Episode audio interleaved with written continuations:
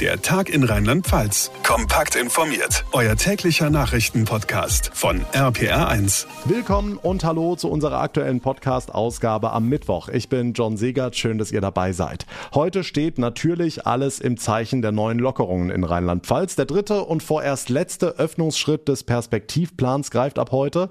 Damit geht am langen Wochenende wieder einiges. In der Gastro, in Kinos, in Theatern und, muss man bei dem Wetter natürlich gesondert erwähnen, in den Freibädern. Welche Regeln für wen genau gelten und wie die neuen Lockerungen heute so angekommen sind, all das haben wir euch heute hier im Podcast zusammengefasst. Außerdem hat das Bundeskabinett heute Gesetzespläne für eine Pflegereform auf den Weg gebracht, die mehr Geld für die Beschäftigten vorsieht. Klingt im ersten Moment natürlich super, trotzdem ernten diese Pläne eine ganze Menge Kritik. Warum? Auch dazu gleich mehr. Und vor dem langen Wochenende werfen wir natürlich einen ausführlichen Blick aufs Wetter. Der super Sommer sorgt seit Tagen für super Stimmung in ganz Rheinland-Pfalz. Aber bleibt es auch in den nächsten Tagen so? Ich habe da was von Unwettergefahr gehört. Wir sprechen drüber mit unserem RPA1 Wetterexperten Dominik Jung direkt nach den wichtigsten Themen des heutigen Tages.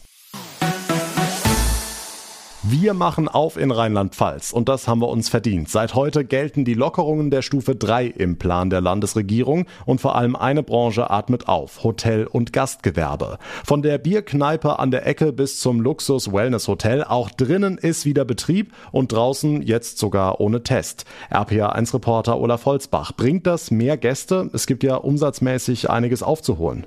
Ja, das kannst du laut sagen. Noch im März lag das Umsatzminus im Vergleich zu vor Corona bei rund 70 Prozent. Deshalb jetzt das Ringen um jeden Gast, das ohne Test leichter fällt, oder? Für die Außengastro finde ich es okay, innen drin fände ich es nicht gut. Insgesamt, glaube ich, hätte ich noch ein mulmiges Gefühl, glaube ich. Von mir aus kann es ruhig noch ein bisschen bleiben, die Testpflicht. Kommt halt darauf an, wie es lokal organisiert ist. Deshalb gucken wir erstmal, wie es aussieht, ehe wir irgendwo reservieren. Wir warten jetzt auch gerade auf das Ergebnis des Tests, um uns da hinzusetzen.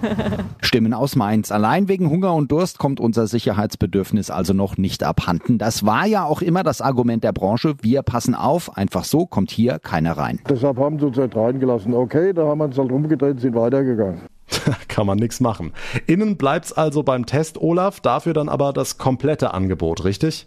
Richtig. Hotels zum Beispiel durften ja kontaktarm mit Frühstück auf dem Zimmer und so weiter schon Mitte Mai aufmachen und seit heute eben mit allem Lametta, Restaurant, Bar, Wellness, Hallenbad. Glücklich, wer das anbieten kann, noch glücklicher, wer das Personal dafür hat. Nein, Gott sei Dank ist uns keiner weggelaufen in der Pandemie oder eben nur eins, zwei geplante. Wir suchen trotzdem immer wieder gute und neue Fachkräfte in, in allen Bereichen. Aber das ist jetzt nichts Neues. Das war schon lange, lange vor der Pandemie so und wird uns auch weiterhin noch die nächsten Jahre begleiten. Gerhard Jordan, Hotelier im rheinhessischen Köngernheim. Mit einfach nur wieder aufmachen ist es also nicht getan. Und so oder so ähnlich wird es vielen gehen. Kein Wunder nach sieben Monaten tote Hose. Rheinland-Pfalz macht auf. Hotels, Tourismus und Gastronomie dürfen wieder, wenn sie denn können. Die Infos von Olaf Holzbach. Gleiches gilt auch für die Freibäder und Badeseen in Rheinland-Pfalz, die bei perfektem Frühsommerwetter seit heute wieder Wasserratten und Sonnenanbeter empfangen dürfen. Auch hier gibt's einige, für die der heutige Startschuss zu kurzfristig angekündigt war, die noch ein bisschen brauchen, bis sie die Türen aufmachen können. Andere haben es dagegen geschafft. Zum Beispiel das Salinarium in Bad Dürkheim. Dort hat RPA1-Reporterin Lea Wegerle vorbeigeschaut. Ja, hier ist auf jeden Fall schon mal wunderbare Stimmung. Es sind viele SchwimmerInnen unterwegs, Kinder, die fleißig ins Becken springen. Man kommt sich nicht ins Gehege, man kann prima schwimmen, weil die schlechten Schwimmer von den Sportschwimmer optimal getrennt sind. Also ist super gemacht. Es wird also sehr darauf geachtet, dass Masken in den richtigen Bereichen getragen werden, auf Abstände wird geachtet und der Stimmung tut das Ganze auch überhaupt nichts. Richtig schön wieder da zu sein. Ja, ja. es ist wieder cool. Es ist anders, weil man sehr lange nicht im Wasser war halt. Aber jetzt kann die Freibad-Saison endlich starten und auch Bad Dürkheims Bürgermeister Christoph Glogger hat den ersten Tag direkt genutzt. Ja, die Freude ist riesengroß. Ich glaube nicht nur bei mir, sondern bei allen, die heute ins Salinarium gegangen sind. Und das, ja, tolle Stimmung hier und das Wetter ist großartig. Also was will man mehr? Ja, eigentlich nur, dass alles genauso bleibt. Die Infos von Lea Wegerle. Vielen Dank. Gastro, Freibad, außerdem Kino, Theater, Konzerte, alles wieder möglich und nicht zu vergessen auch die Jugendherbergen im Land. Insgesamt 37 Häuser freuen sich auf ihre Gäste und feiern das richtig. Zum Beispiel in Trier. Sven Kaul ist Betriebsleiter der Trierer Jugendherberge. Herr Kaul, das ist ja fast wie bei einem offiziellen Staatsempfang heute. Genau, wir rollen den roten Teppich für all unsere Gäste aus. Wir zelebrieren quasi den ersten Tag ganz feierlich mit Heliumballons und Begrüßungsgeschenken, Lollis, ein Glas Sekt oder ein Kindersekt für die Kinder. So dass der erste Tag für uns, wir waren jetzt ja sieben Monate im Lockdown, wirklich auch für uns, für die Mitarbeiter, fürs Personal ein toller Tag wird, aber auch für die Gäste, damit die sich freuen am ersten Tag. Hm, wir haben es schon kurz angesprochen gerade. Wie sieht's aus mit den Regeln, wenn man in eine Jugendherberge will? Also generell zum Einchecken, natürlich muss ein negativer Corona-Test vorgelegt werden. Alternativ gilt auch eine doppelte Impfung mit einer 14-tägigen Nachlauffrist. Oder man muss an Covid erkrankt sein und äh, quasi genesen. Alle 48 Stunden muss man sich nachtesten und hier bei uns dann vor Ort, wenn das alles mit den Tests soweit passt, äh, halt so die Standards, die man kennt, mit Mund-Nasenschutz tragen, Abstand halten, Hände waschen, desinfizieren, ja, haben wir überall Hygieneregeln im Haus verteilt, aber das ist ja mittlerweile bekannt, ist ja in aller Munde, was so zu tun ist. Aber wir versuchen die Gäste da nochmal nett und freundlich äh, mit netten Piktogrammen etc. darauf aufmerksam zu machen. Also wir halten fest, alles startklar, ihr freut euch auf den Ansturm am Wochenende. Das wird auf jeden Fall ein totales tolles Wochenende bei dem Sonnenschein, den wir aktuell haben, mit äh, sehr viel Kindern auf dem Spielplatz, sehr viel Betrieb auf der Moselpromenade, Kaffee, Kuchen am Nachmittag, am Abend äh, wieder ein Gläschen Wein für die Kinder, ein Limo oder ein Kindercocktail auf der Terrasse. Es wird auf jeden Fall ein sehr schönes, angenehmes Wochenende für alle. Super. Die Trierer Jugendherberge empfängt heute die ersten Gäste nach sieben Monaten mit einem roten Teppich. Fotos davon findet ihr auf rpa1.de. Wenn man der Corona-Pandemie auch was Positives abgewinnen will, dann, dass nun auch die Politik begriffen haben dürfte, wie wichtig unsere Pflegekräfte in Deutschland sind. Deshalb gehen Union und SPD auf den letzten Metern vor der Bundestagswahl noch ein zentrales Vorhaben an, höhere Löhne für die Beschäftigten in der Pflege. In Zukunft sollen sie generell nach Tarif bezahlt werden müssen. Das sehen Gesetzespläne von Bundesgesundheitsminister Jens Spahn vor, die das Kabinett heute auf den Weg gebracht hat. Nur wie das Ganze finanziert werden soll, soll, das stößt auf viel Kritik. Johanna Müßiger aus der APA1 Nachrichtenredaktion. Erstmal zu den Rahmenbedingungen. Was genau hat das Kabinett denn jetzt beschlossen? Also im Großen und Ganzen ist es bei dem geblieben, was schon im Vorfeld bekannt geworden war. Mehr Geld für die Beschäftigten in der Pflege, finanziert zum Teil vom Bund. Eine Milliarde Euro wird da jährlich zur Verfügung gestellt, den Rest aber wird der Beitragszahler selbst aufbringen müssen. Eine kleine Änderung gab es dann aber doch noch zu den ursprünglichen Plänen, die betrifft die Zuschläge für die Pflegebedürftigen im Heim. Damit die eben nicht allein für die Mehrkosten aufkommen müssen, wird der Bund hier finanzielle Entlastung ermöglichen, und zwar schon früher als bislang bekannt. Da soll der Eigenanteil bereits im ersten Jahr um 5 Prozent sinken und dann in den weiteren Jahren um bis zu 70 Prozent. Hm, das klingt ja alles erstmal gut und richtig. Gerade die Pflege war ja viel zu lange, viel zu schlecht bezahlt. Nur knapp die Hälfte der Beschäftigten in der Altenpflege bekommt Tariflohn. Aber das alles kostet natürlich auch Geld. Wie sind denn die Reaktionen auf den Beschluss? Ja, ich sag mal so eher gemischt. Klar, eine Pflegereform musste schon lange kommen, nicht erst seit der Corona-Pandemie, aber einige fühlen sich von dem neuen Beschluss unfair behandelt. Explizit die Kinderlosen, denn die sollen mehr bezahlen statt 3,3 Prozent jetzt 3,4 Prozent des Bruttolohns. Gesundheitsminister Spahn weiß um die Brisanz, aber so großes Glück Kinder sind, äh, ist es finanziell jedenfalls eine äh, Belastung. Und ähm, gleichzeitig profitieren diejenigen, die keine Kinder haben, wie ich auch, davon, dass andere künftige Beitragszahler großgezogen haben. Das sei eben unser soziales System, so Spahn. Und das Thema wird ja auch in den sozialen Netzwerken heute heiß diskutiert. Wie sind da die Meinungen verteilt?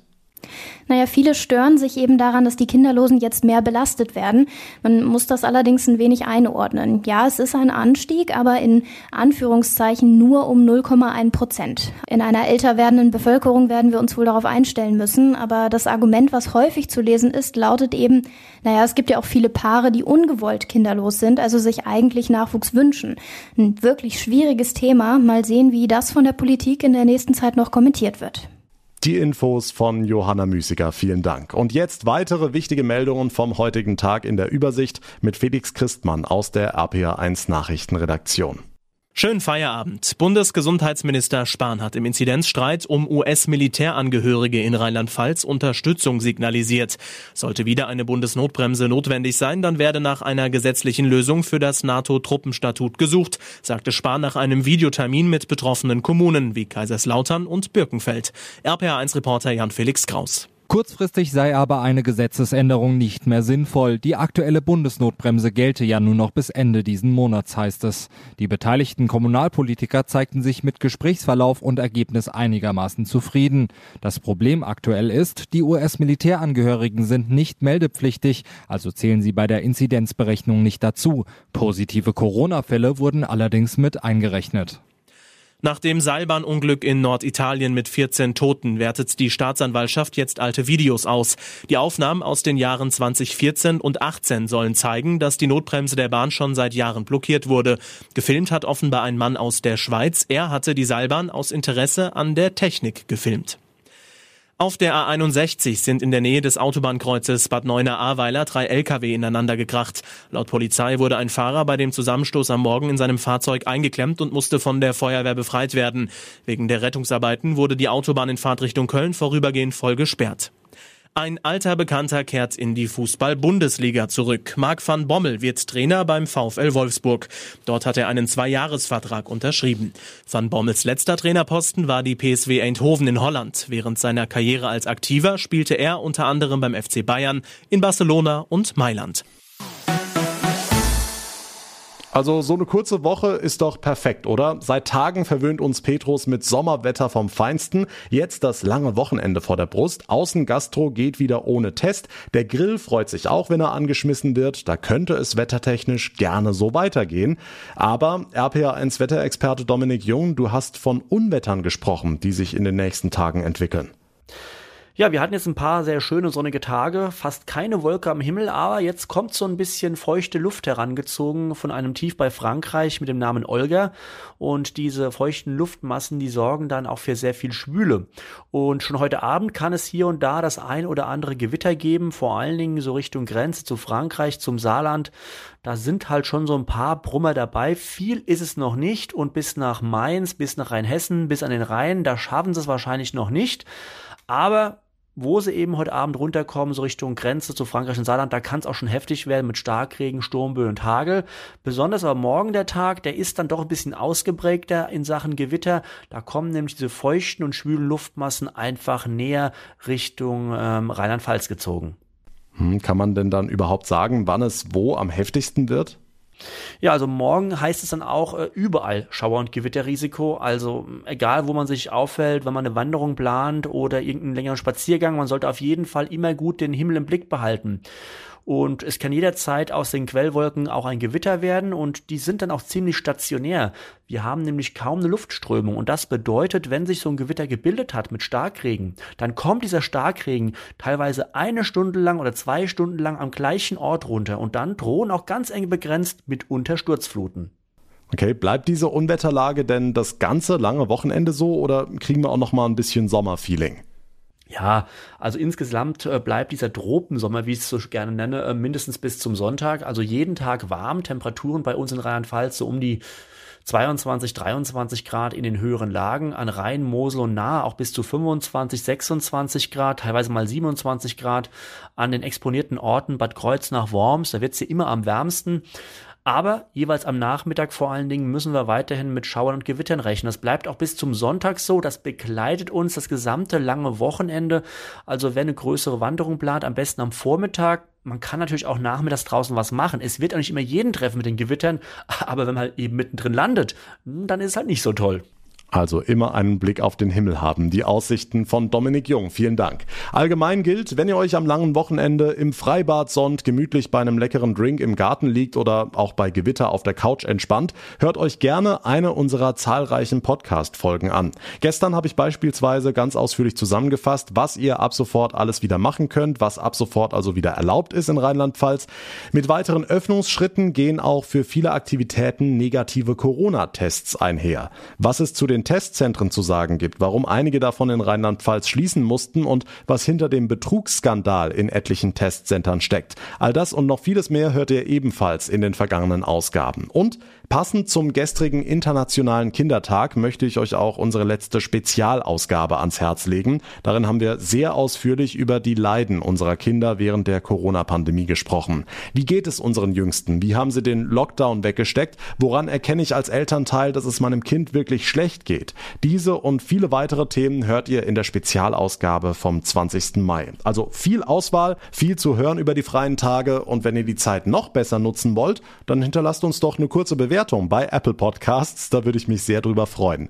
Mein Name ist John Segert. Ich verabschiede mich jetzt in ein paar freie Tage. Nächste Woche begrüßen euch an der Stelle meine lieben Kollegen aus dem RPA1 Nachrichtenteam und wir hören uns dann am 14. Juni wieder. Bis dahin eine gute Zeit. Alles Liebe. Genießt das schöne Wetter und vor allem bleibt gesund.